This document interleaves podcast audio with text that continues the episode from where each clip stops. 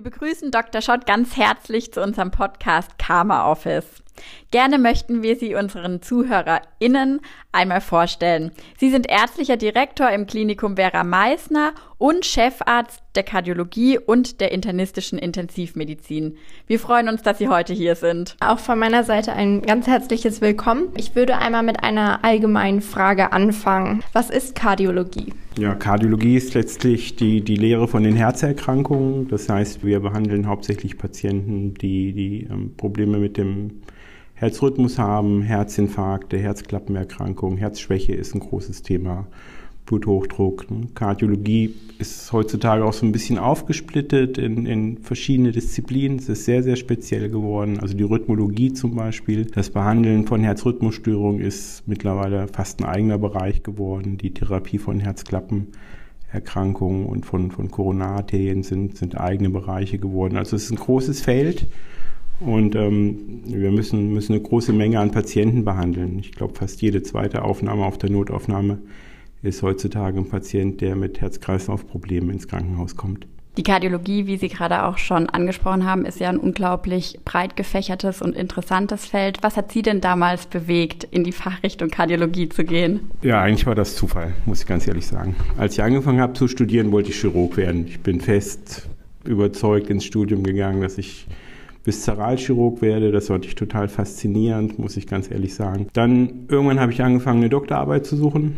Ähm, die war dann internistisch, weil ich nichts Chirurgisches gefunden habe in der Gastroenterologie und ähm, über meine, meine Doktorarbeit bin ich praktisch in die innere Medizin reingerutscht, in die Gastroenterologie, habe auch ähm, fast drei Jahre Gastroenterologie an der Uni gemacht.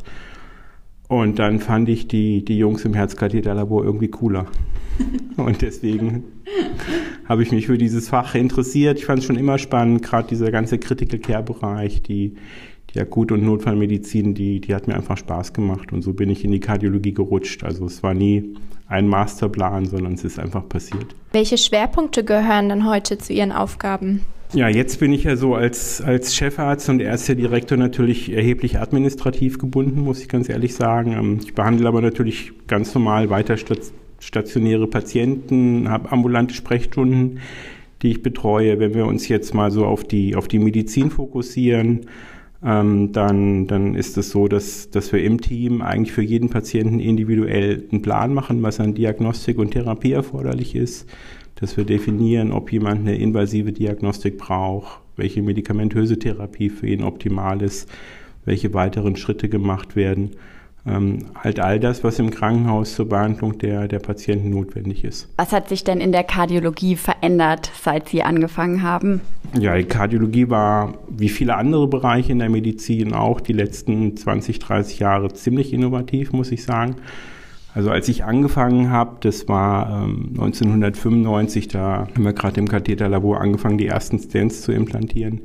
Das ist, ist mittlerweile Routine. Es gibt mittlerweile diese modernen Trachyluting-Stents, die ja praktisch keine neuen Verengungen wieder machen.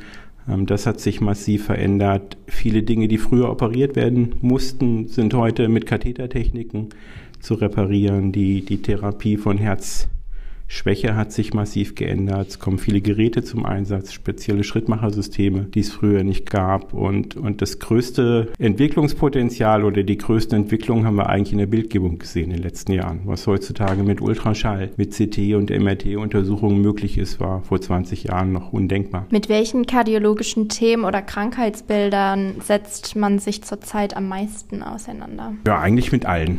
Also das ist, ist genau das, was ich vorhin gesagt habe, dass die Kardiologie Kardiologie sich jetzt ja zunehmend auch aufgespalten hat in die einzelnen Disziplinen. Das heißt, die Rhythmusspezialisten sind, sind dabei, neue Methoden zu entwickeln, um, um Rhythmusstörungen zu veröden, um da bessere Erfolge zu erzielen, neue Medikamente zu entwickeln. Herzschwäche, also die Herzinsuffizienz, die schlechte Pumpfunktion der linken Herzkammer ist ein Riesenthema.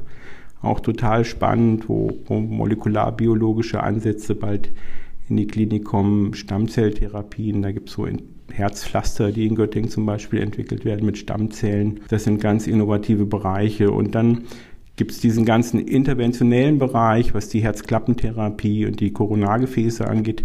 Da gibt es eigentlich jedes Jahr irgendeine neue Innovation, eine neue Technik, wie man was behandelt, ein neues Gerät, eine neue Klappe, ein neuer Stand, der uns neue Therapieoptionen ermöglicht. Sie haben jetzt gerade den molekularen Bereich und auch den Stammzellenbereich angesprochen. Wäre natürlich für uns sehr interessant und sicherlich auch für unsere Zuhörerinnen, wenn Sie da noch ein bisschen im Detail uns erzählen. Vom Prinzip ist es so, dass eigentlich in den letzten 15 bis 20 Jahren ganz viel basiswissenschaftliche Erkenntnisse gewonnen wurden. Zum Beispiel bei der Herzinsuffizienz ist mittlerweile sehr gut beschrieben, was praktisch im Kardiomyozyten, also in der Herzmuskelzelle passiert. Man hat schon gewisse Targets, spezielle Eiweißstrukturen, Enzyme, ähm, ganz besonders dieses Calcium-Cycling im, im Kardiomyozyten ist ein ganz spannendes Thema und ähm, da werden in Zukunft sicherlich Therapieoptionen durch so Techniken wie diese Small Interfering RNAs oder auch durch die Vakzination von mRNA als Therapieoption in Frage kommen. Davon bin ich überzeugt. Ganz besonders bei der Herzrhythmuserkrankung mit, mit ähm, angeborenen Kanaldefekten zum Beispiel und auch bei der Herzschwäche. In diesem Bereich wird sich viel entwickeln. Und ein spannendes Thema schon seit, seit vielen Jahren ist die ganze Stammzelltherapie-Geschichte. Mittlerweile ist es wirklich gelungen, dass man, dass man ähm, humane Stammzellen zu Kardiomyozyten differenzieren kann.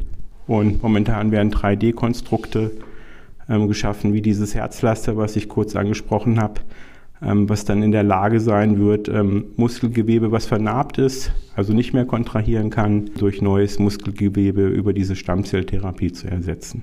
Da kommen ganz spannende Sachen auf uns zu.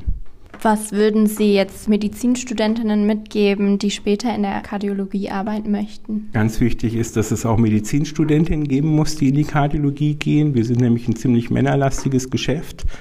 Das ist, ich weiß gar nicht, woran das liegt, ähm, ob es die Dienstbelastung ist, dass es mit der Familie, mit dem, mit dem Lebensplan einfach schlecht zu vereinbaren ist. Aber zum Beispiel bei mir in der Klinik sind ähm, sechs Oberärzte und davon ist nur eine Frau. Hm, das liegt jetzt nicht daran, dass wir frauenfeindlich sind, sondern dass viele Frauen gar nicht so gerne in diese interventionellen Bereiche gehen. Da würde ich einfach alle Frauen aufrufen, mutig zu sein. Die machen das genauso gut, wahrscheinlich sogar besser als viele Männer, sind meist viel, viel fleißiger und was die wissenschaftlichen Daten angeht, viel belesener. Auch in der Therapie viel konsequenter als Männer. Männer entscheiden viel mehr aus dem Bauch heraus in der Medizin, während Frauen häufig viel rationaler vorgehen. Also Medizinstudentinnen würde ich einfach auffordern, wenn man Spaß dran hat, sich nicht einschüchtern zu lassen, sich, sich auf das Ziel zu fokussieren und den, den Weg einfach konsequent zu verfolgen. Wir bedanken uns ganz herzlich, Herr Dr. Schott, für Ihre Zeit und wünschen Ihnen noch einen schönen Tag.